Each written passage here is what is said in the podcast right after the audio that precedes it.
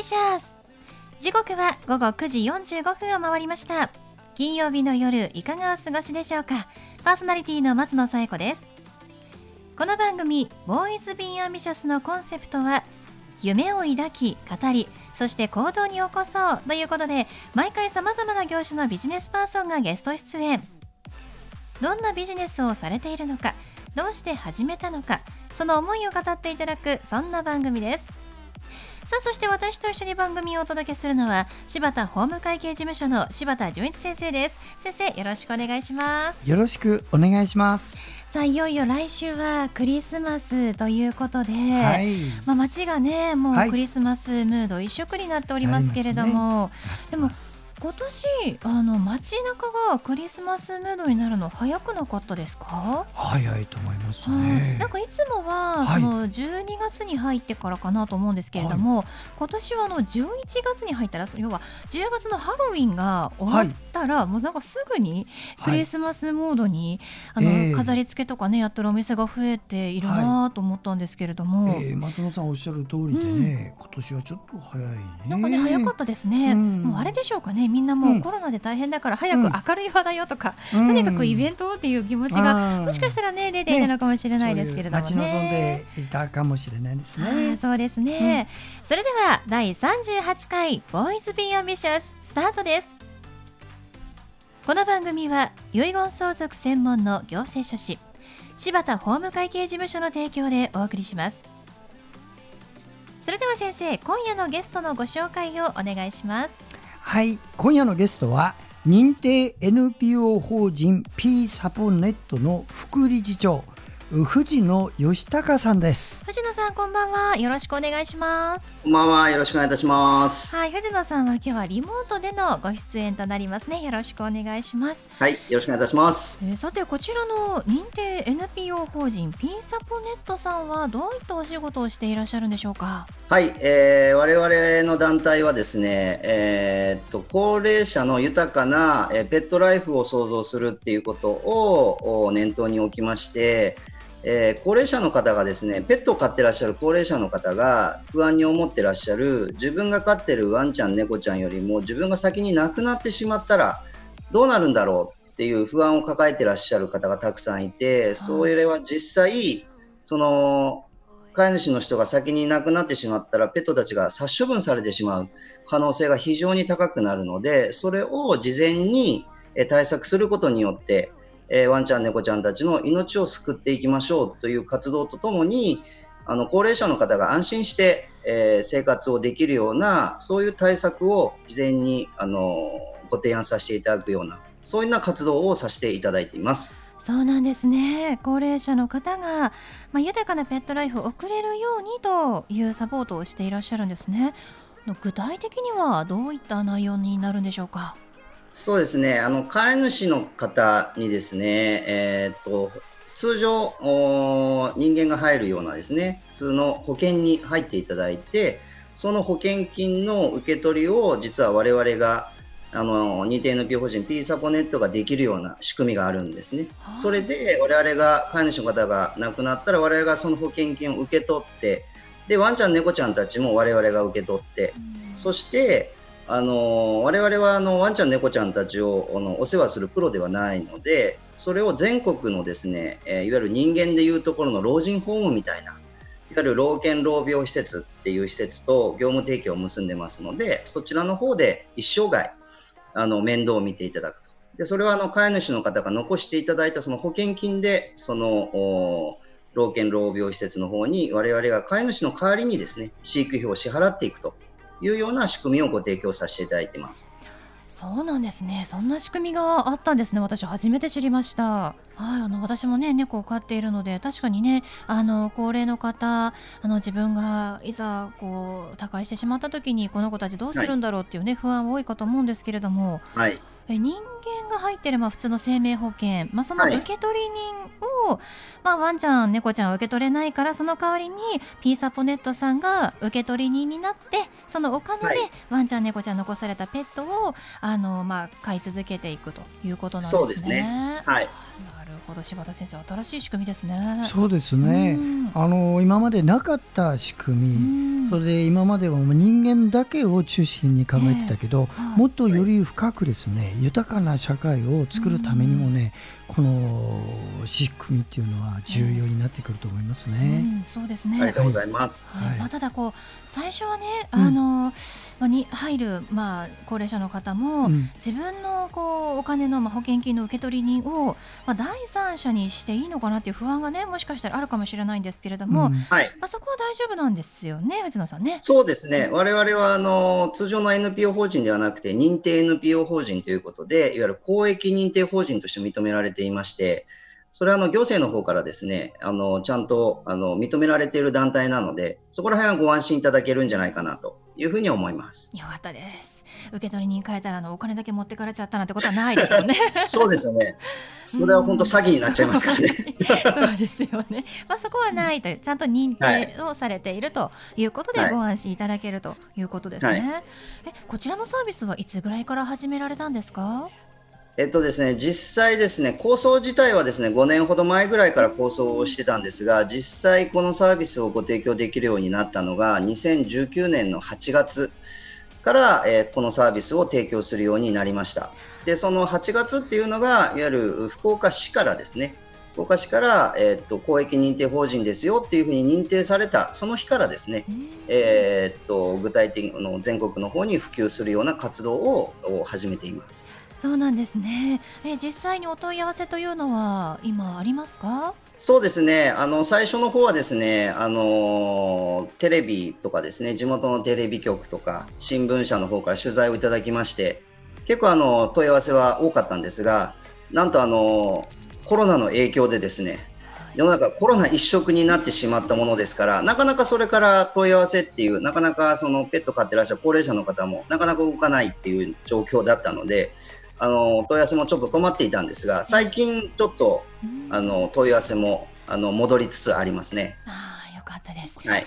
やっぱりねどこの影響もまあどこの業界もコロナの影響というのがね 響いていたということですね。そうです。ね。柴田先生何かありまはい、すか？あのですね、藤野副理事長いらっしゃるのは、あの九州の福岡市なんです。で、今日はリモートで福岡市から参加してもらってます。えーところが、あのー今やっているこの認定 NPO 法人の活動は別に福岡に限っておりませんので、全国に展開をして、これから老犬療養施設にあのどんどんどんどん拡大していくと、そういうことですので、ご自分のペットのことを、あ福岡だから遠いなと思わずにですね、ぜひお問い合わせくださいね。はい。ぜひよろしくお願いいたします。じゃあ藤野さんどうしてあのこのお仕事を始めようと思われたんですか？あのですね、実際私あの5年ほど前にあのー犬を飼い始めてですね、であの散歩させてるんですけど、散歩させてるとこうこうすれ違いにですね、やっぱあの同じように散歩されてる飼い主の方がいらっしゃるんですね。その方がほとんどもお高齢の方だったんですよ。うん。で高齢の方だったんで、えー、とすれ違い時にふと私の脳裏に浮かんだのがそのこの飼い主そのワンちゃんよりもこの飼い主の人が先に死んだらこの子どうなるのかなってって思ってたんですね。でちょうど5年前っていうとどういったタイミングなのかっていうとあの最近ちょっとお亡くなりになられましたけどあの志村けんさんがあのされていたあの志村動物園の中で犬の殺処分をゼロプロジェクトというそういうあの特集を組まれていたのでそれを見た時にあこんな問題があるんだと。これはどうにかしなくちゃいけないなっていうふうに思った時に何か自分にできることはないのかなと思って、まあ、いろんなその仕組みとかいろんな商品とかですねサービスとかいうのを自分の中でいろいろ調べて、えー今のお形になったっていうのが、うんえーことですね。そうなんですね。はいではそんな藤野さんに最後お伺いしますが、藤野さんの夢は何ですか？はい、えー私の夢はですね、あの高齢者の方が本当に安心して、えー心豊かにですね、ペットたちと一生涯過ごせるような、そういう世界、社会を作りたいなというふうに思ってます。そのために我々ができることっていうのは、やはり、あの、我々ができるところっていうのは、うん、を一人でも多くの方にですね、我々のこの仕組みをご理解いただいて、そして一人でも多くの高齢者の方が心豊かに生活できる。そして一頭でも多くの犬や猫たちの殺処分がなくなるっていう、そういうあの社会を作っていきたいなというふうに思っています。はい、ありがとうございます。ということで本日のゲストは認定 NPO 法人ピーサポネット副理事長の藤野義孝さんでした。藤野さんありがとうございました。ありがとうございました。ありがとうございました。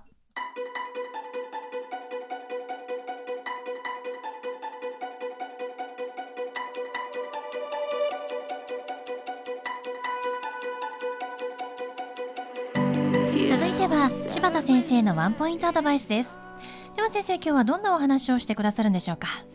はい、えー、こんばんは。遺言相続の専門家行政書士の柴田純一です。あなたのもしもの時の事前準備のお手伝いをして31年になります。今夜のテーマはですねやはりあの私遺言書の原案を作るのが専門ですのでその点からね皆さんあの大切な点を一つご紹介します。遺言書ってイメージ的にね自分で書く遺言書ってなるでしょ？と同時に交渉人役場に行って作る遺言書ってあるんですね。まあ自分で書く方を自筆証書遺言。そして、えー、交渉人役場に行って作るもの。これ公正証書遺言と言うんです。このね具体的な違いっていうのをはっきりつかむことをお勧めします。これ重要なんでね。申し上げますとね自筆で書くとお金もかからないしまあ簡単に書けるんだけど中身の検証ができないまんまお亡くなりになった時に初めて読んでみる。そうすると矛盾がいっぱいあってこれがトラブルになるってケース結構多いんですね。そういう意味じゃちょっとご不安になるかな。そこでできましたら公正証書遺言でお作りした方をあいいんじゃないかなってお勧めします。私はその交渉人が作る公正証書遺言の原案を作る人間なんです。皆さん勘違いする人もいてね交渉役場に行くと交渉人がそれを手取り足取り教えてくれるもんだと思ってる人いるけど実は交渉人はね公正証書遺言の指導料っていうのはないんですわ。ただ単にサービスでやってるだけなの。だ本来は自分で完成品を持ち込んでそれを公正証書にしてもらうっていうのがこれが本則なんですよ。したがって交渉人に持ち込む時にはあらゆることを検討した完成品を持っていくことなんですね。その完成品を作るのが私の仕事となりますが一つねどこが違うか言います。2011年に宮城沖地震ってありましたですよね。で大災害になりました。津波も来ました。あの時にあの宮城県とかいろんな東北でね公正証書遺言はねいつもなくなってないんですわ交渉役場に全てある。ね、ところが自筆証書だとほとんど紛失です。そういう問題があるからできましたら、あのー、皆さんには公正証書遺言を作ってください。お勧めしますよ。はい、柴田先生の相談は電話東京零三六七八零一四零八までお願いします。以上柴田先生のワンポイントアドバイスでした。先生ありがとうございました。ありがとうございました。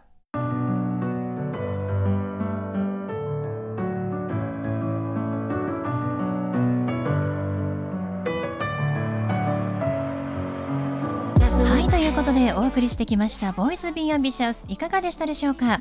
本日のゲストは認定 NPO 法人ピーサポネット副理事長の藤野義隆さんでした。